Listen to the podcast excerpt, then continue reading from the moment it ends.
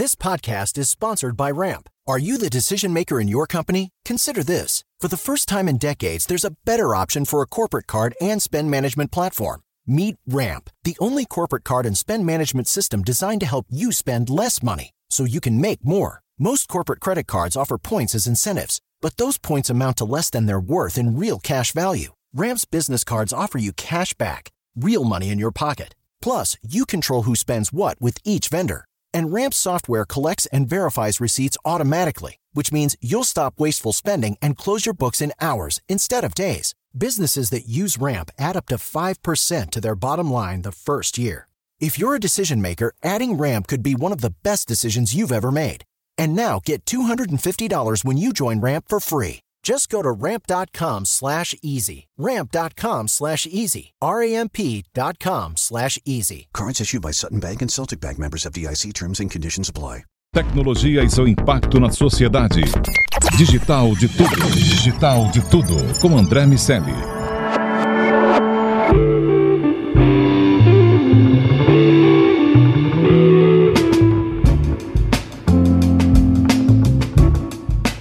Salve, habitantes da sociedade digital, sejam muito bem-vindos. Eu sou André Miceli e esse é o Digital de Tudo, seu podcast de tecnologia e negócios, só aqui na Jovem Pan.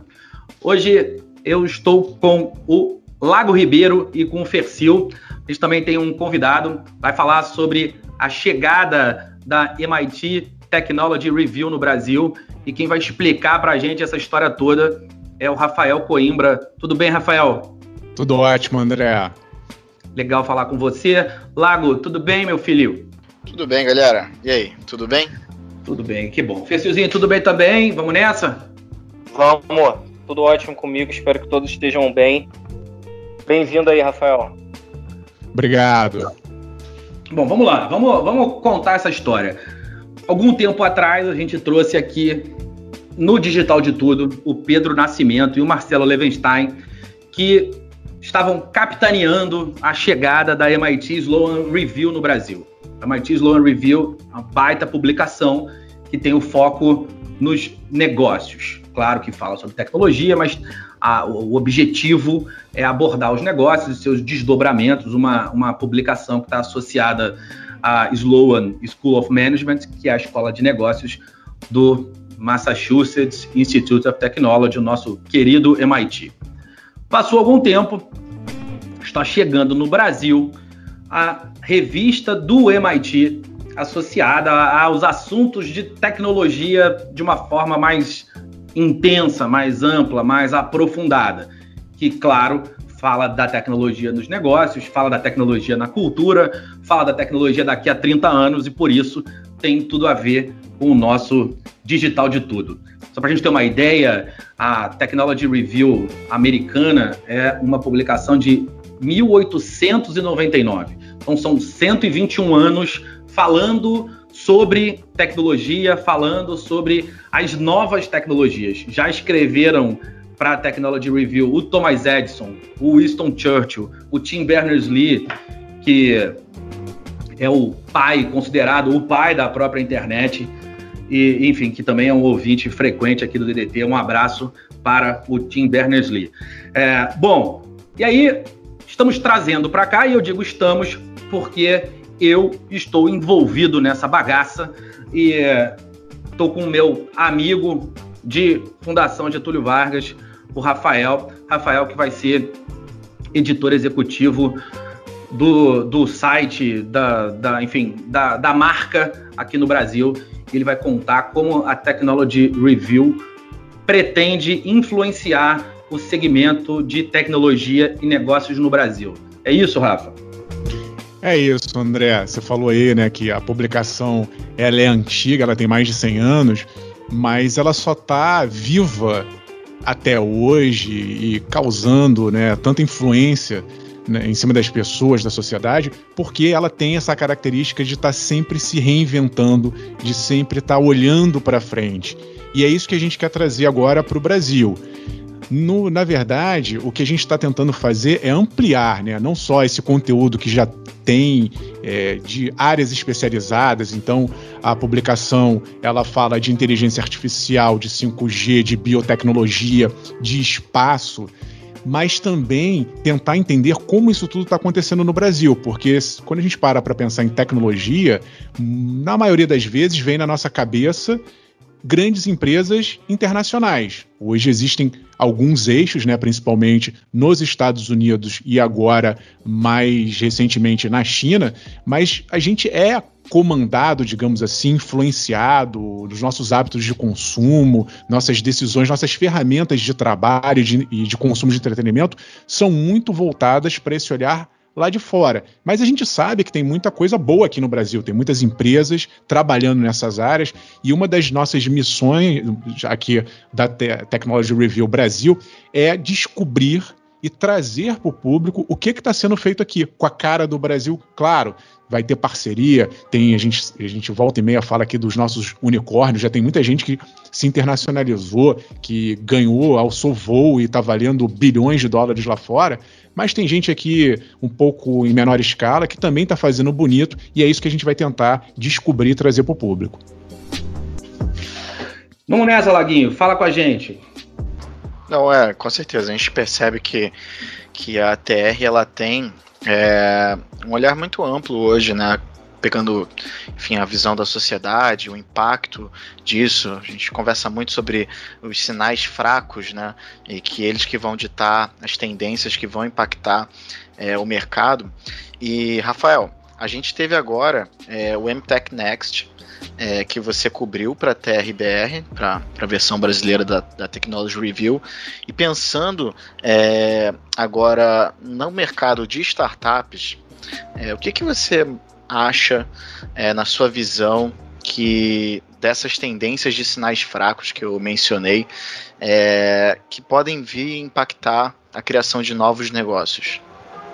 De todas as áreas que eu observei ali, a que mais me chamou atenção e, e que, a que eu acho que tem oportunidade concreta agora para o Brasil é a da área da saúde. Né? E aí estou falando saúde de uma maneira geral. Essa pandemia fez com que os olhos do mundo inteiro se voltassem para esses problemas mundiais. Então, saúde. É, por que eu estou falando isso? É importante a gente sempre pensar que negócio tem que ter escala. Né?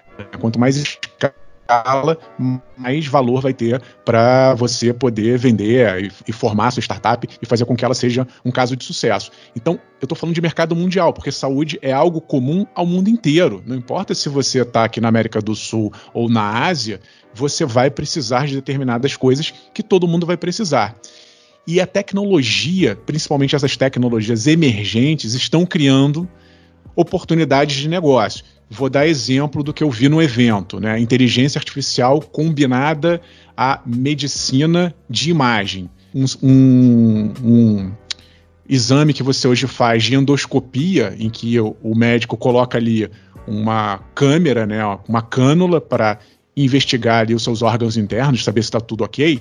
Ele antigamente olhava aquilo ali, fazia algumas fotos e vídeo, que já era extremamente evoluído, moderno, mas hoje é possível conectar essa câmera com reconhecimento de imagem e a inteligência artificial da máquina acoplada àquela câmera vai analisando a imagem dentro do seu corpo e vai dizendo para o médico em tempo real que está fazendo aquele exame, olha, essa manchinha aqui pode ser alguma coisa séria. Ó, isso aqui não, isso aqui é besteira, eu estou descartando porque eu analisei numa super rede neural de imagens e aquilo ali me dá 99% de probabilidade de que isso é perigoso ou isso não deve ser levado em conta. Então, é a inteligência artificial expandindo os sentidos dos seres humanos e trazendo um, um, uma oportunidade de negócios para a área da medicina, fora a área toda de exames, de coleta. É, tem uma empresa brasileira aqui que já está fazendo é, algo no sentido de fazer um, um mini laboratório. No momento eles estão fazendo em farmácias, então você, em vez de ter que ir a um laboratório, marcar um exame, você com uma picada no seu dedo, você tira uma gota de sangue, tem ali um super processador numa maquininha pequenininha que já vai transformar aquele teu sangue em informação digital, já está conectado com o laboratório, esse sim, e a, o teu exame fica pronto sem você ter que enviar essa amostra é, física do teu sangue para o laboratório. Ela é transformada em elemento digital numa farmácia e eventualmente isso vai acontecer nas nossas casas. Imagina o poder que tem de negócios, vai melhorar a nossa vida e, obviamente, vai gerar negócios para quem vai trabalhar com essa área da saúde. Rafael, mas é, a saúde, assim, a gente pensa que é, realmente a gente vê até nessa própria pandemia. Inclusive tem um artigo da Technology Review é, que já existe um podcast também, né, da Technology Review que fala sobre é, o mito do empreendedorismo e toda aquela conversa sobre é, meio que a decepção é, que, a, que as, as, grandes empresas de tecnologia criaram, né? Que, enfim, é, que se esperava mais delas para esse momento de pandemia e a gente não está vendo dali surgir nenhuma grande inovação ou, ou salvação para esse momento que nós estamos. Mas é, quando a gente olha para a saúde, a gente pensa numa indústria que é muito complexa, né? É, tem até aquela brincadeira de que, é, enfim, é, vários profissionais podem errar, mas se um profissional de saúde erra, é uma vida que, que acaba e etc. Então a gente entende que o risco ali também é maior. A brincadeira é boa. Como é, é, pois é. Essa, é, tem uma, enfim, uma, uma piada um pouco mais implicante do que essa sua brincadeira, que, por outro lado, a gente ouvia lá na, na faculdade de TI, que, cara, a gente tem que resolver, porque o, o, o erro do médico a terra esconde. Enfim, é, mais infame a minha piada, é, mas, mas é, realmente não dá para brincar com vida. Pois é, e assim, é, é eu entendo que tudo para uma startup é risco é, calculado que ela se submete a, a, a ter. É, você consegue enxergar outros fatores que estão compondo é, um cenário onde startups vão arriscar mais para empreender na saúde, nessa indústria, porque eu, eu sei que a tecnologia está evoluindo, mas o impacto de um erro, e principalmente assim, o conceito de fail fast, fica um pouco mais complexo é, para essa indústria de saúde. É, você, você consegue enxergar assim tecnologias que combinadas vão ajudar a, a mitigar esses, esses riscos e a gente vê transformações na saúde? Eu, eu sou bem otimista nessa área. Eu não vejo é, algo que seja muito falível para as máquinas, não. No campo ainda da imagem, né, o, várias, várias pesquisas, vários testes mostram que as máquinas são absurdamente melhores na análise e no reconhecimento de imagens. Por exemplo, raio-x, tomografia. A máquina vai identificar algo é, que os olhos humanos não conseguem. Essa área de radiologia vai mudar é, profundamente por causa das máquinas. As máquinas não vão substituir o, os médicos, os especialistas, isso não vai acontecer, mas nessas é, partes mais analíticas de processamento, em que se perdia muito tempo, elas simplesmente vão acelerar, a gente vai ter exames mais precisos e exames mais rápidos. Eu não consigo é, imaginar algo ruim, digamos assim, que a máquina possa errar. A gente já tem há muitos anos, inclusive aqui no Brasil, por exemplo, cirurgia robótica. Os grandes hospitais do Brasil já trabalham com equipamento.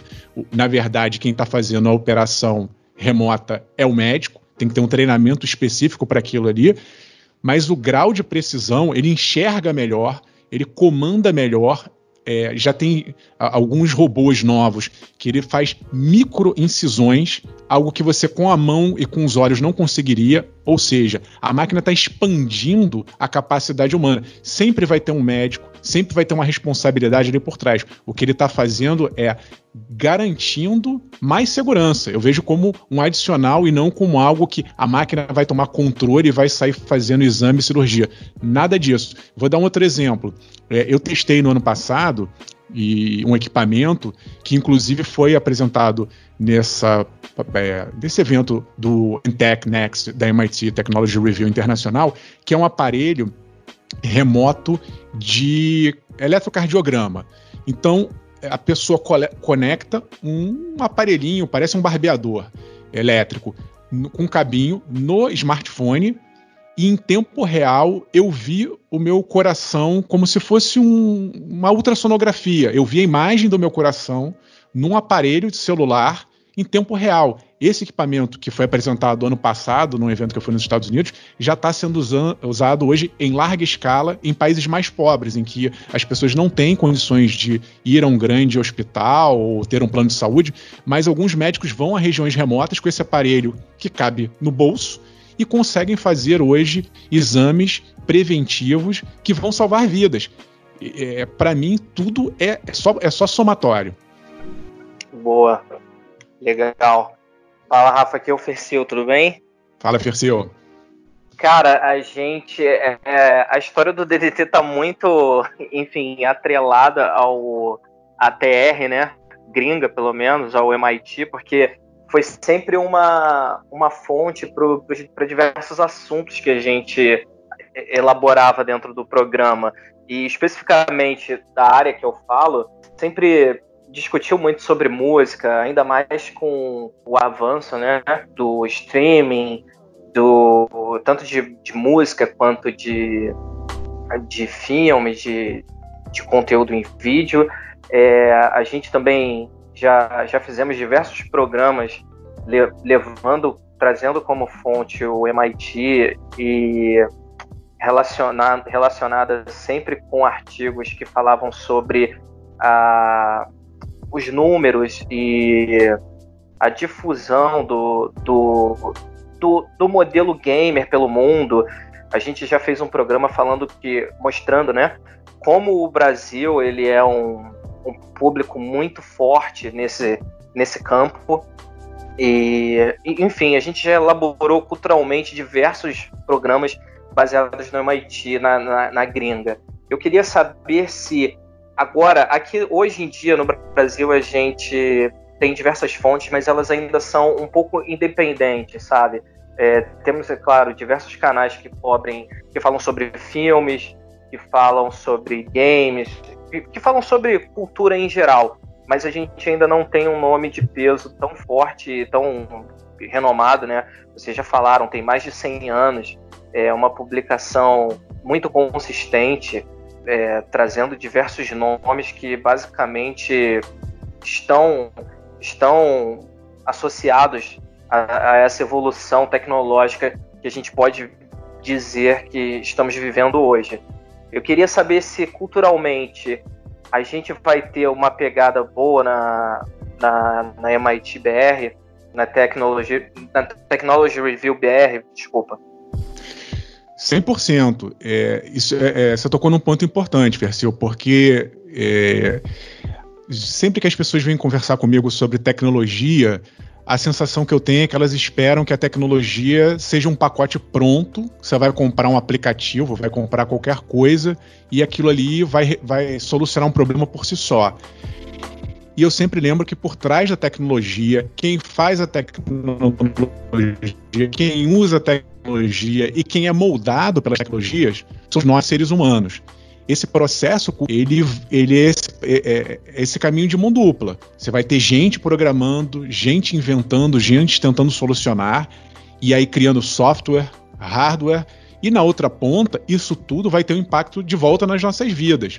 Hoje, se você for parar para pensar, as grandes empresas de tecnologia, principalmente aquelas do, do Vale do Silício, nos Estados Unidos, moldam os nossos comportamentos.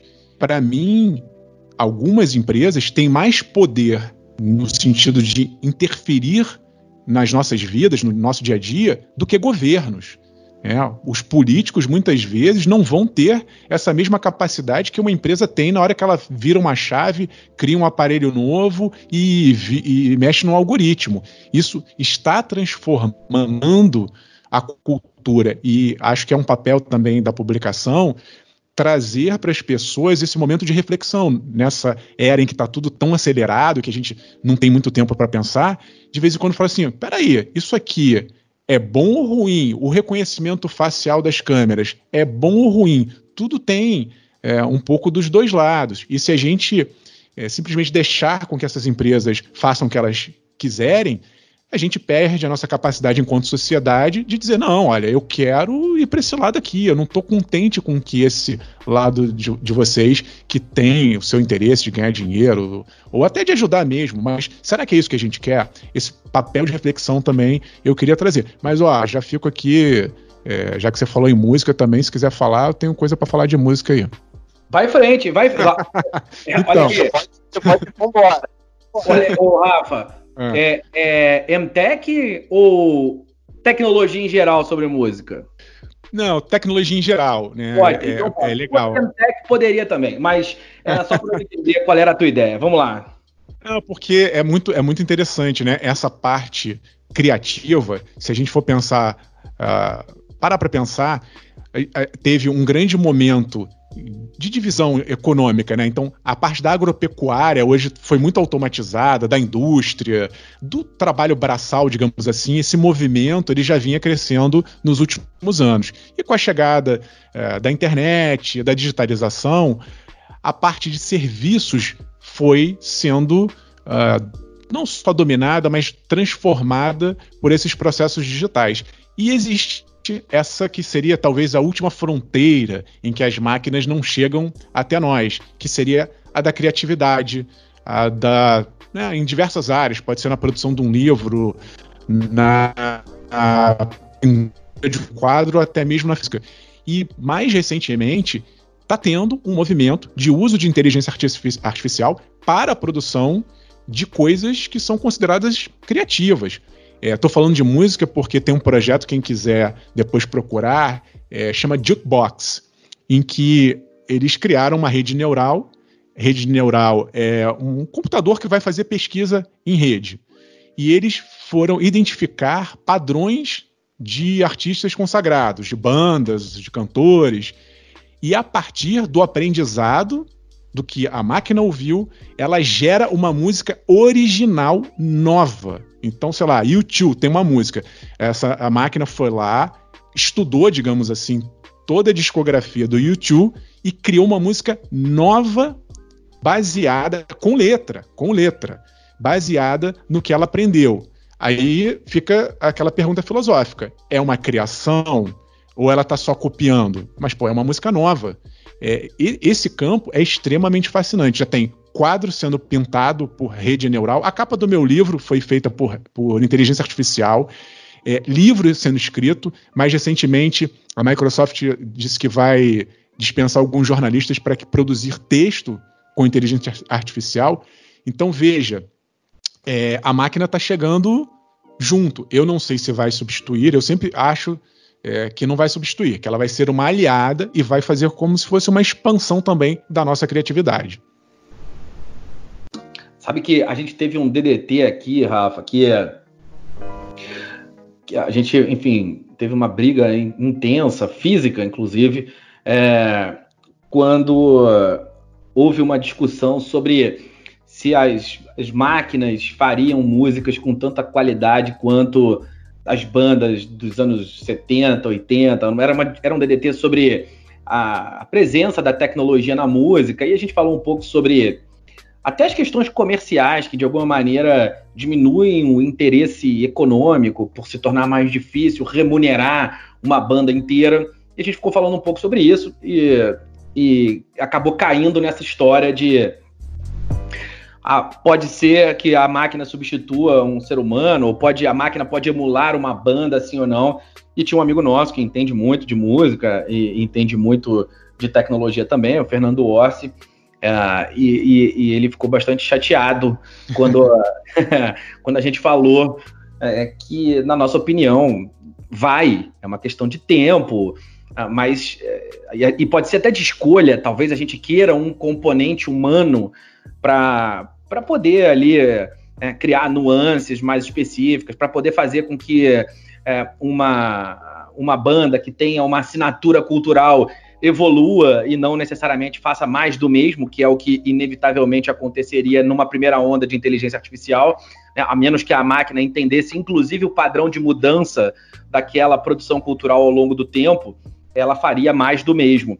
E, e, e eu também acho que, primeiro, que dá, e segundo, que os seres humanos tendem a trabalhar com as, com as máquinas de maneira que elas, é, elas, as, elas, as máquinas, sejam uma extensão da nossa capacidade cognitiva, motora, muscular, o que quer que seja. Mas acho que a gente vai evoluir muito nessa direção e acho que a hora que, é, que a gente aprender a usar tecnologia na cultura, a gente vai ter finalmente uma próxima onda de evolução cultural. A gente tem a cultura está andando de lado há muito tempo, inclusive em termos econômicos, ou, enfim, talvez em função dos termos econômicos. Normalmente essas coisas andam juntas.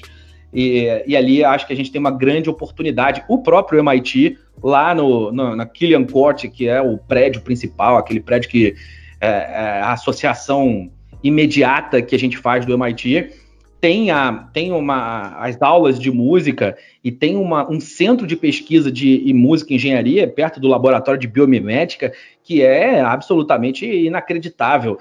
Como eles usam a matemática para prever músicas que funcionam e para, inclusive, inventar novos instrumentos musicais.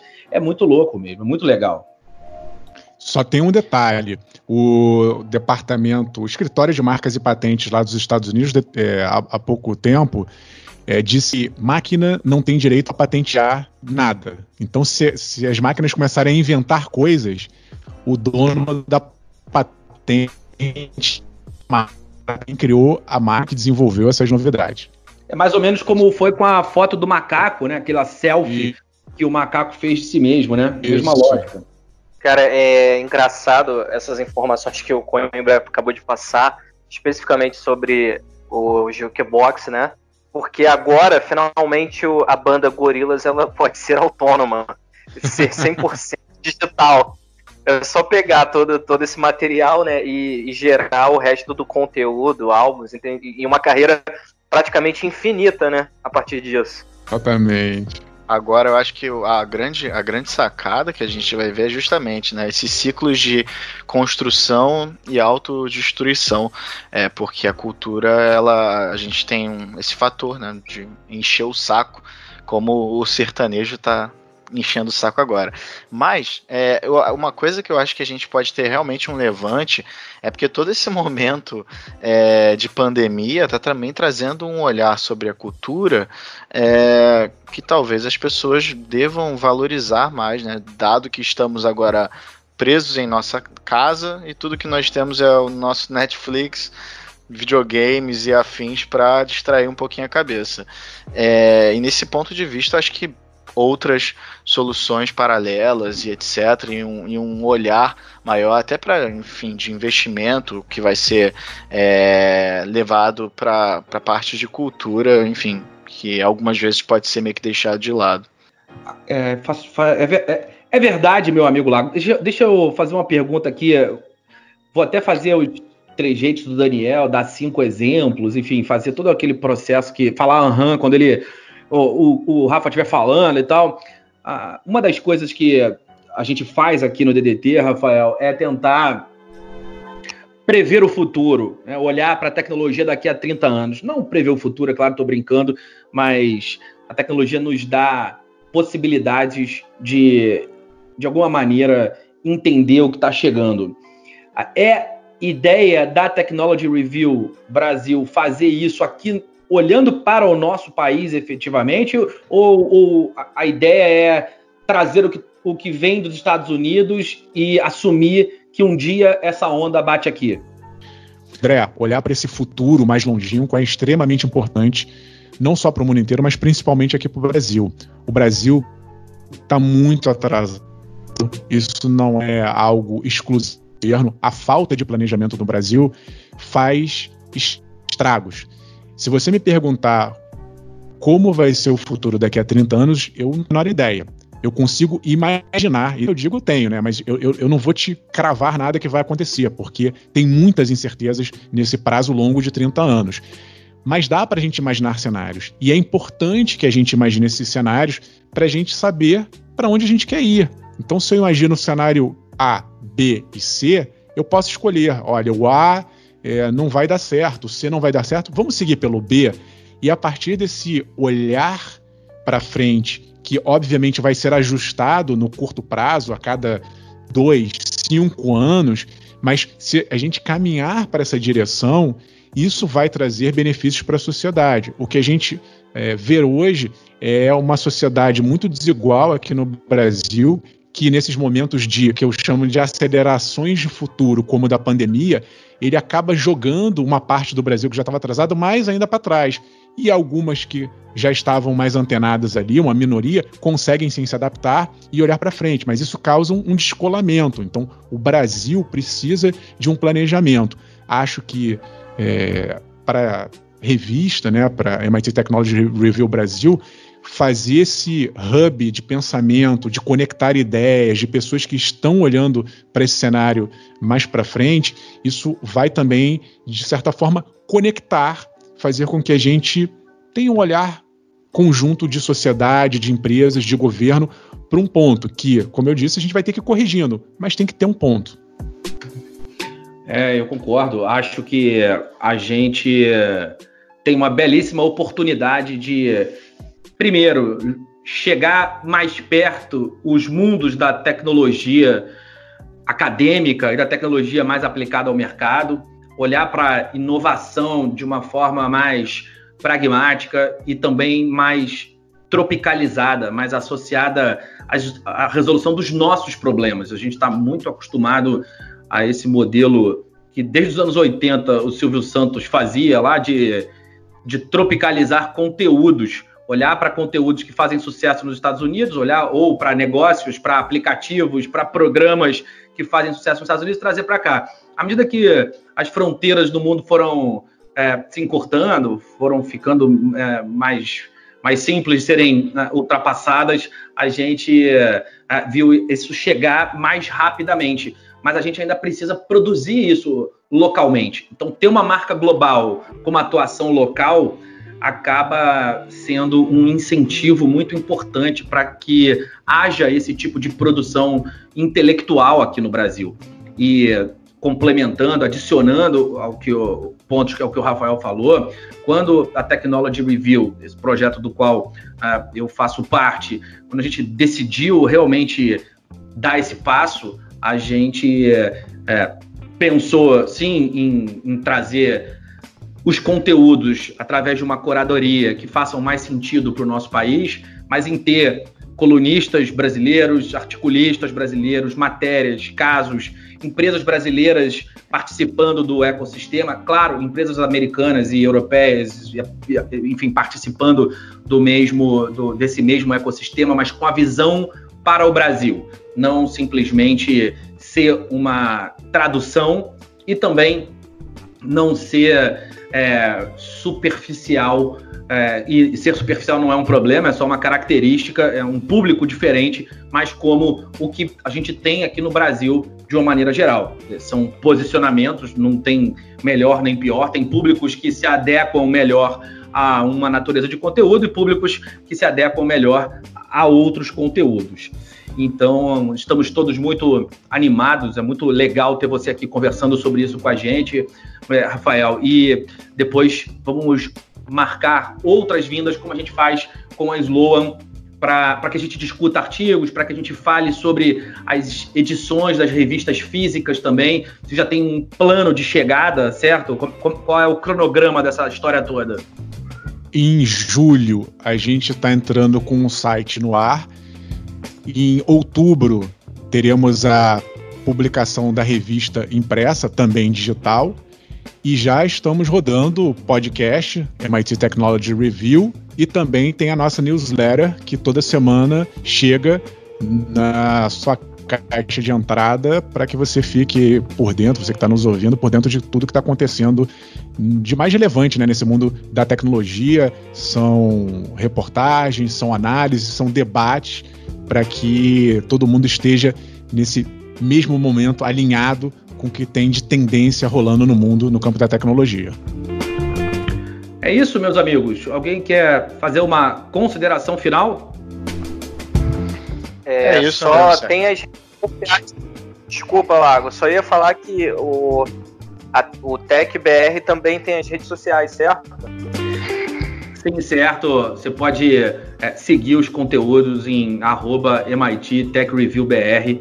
em, em todas as redes sociais. Bem, bem lembrado, meu amigo Fercil. Agora, falando de redes sociais e falando aqui da nossa casa Jovem Pan, mais informações sobre o mundo da inovação, você pode obter lá em www.digitaldetudo.com.br ou no arroba digitaldetudo no Instagram. Tem também Sociedade Digital. Hoje a gente fez uma conversa muito legal com o pessoal da Loft, que é uma empresa, um unicórnio brasileiro que está revolucionando ó, o mercado imobiliário e tem, como sempre, as entrevistas e notícias do nosso amigo Carlos Aros e seu Tech News. Beleza, galera? Rafael, obrigado pela sua vinda. Vamos marcar novos rounds dessa conversa. Obrigado, Fercil. Obrigado, Lago. Um abraço para o Daniel e para todo mundo que nos ouve. Um abraço, Valeu. gente. Obrigado. Valeu. Tchau, tchau. Tchau. Tchau. tchau. tchau.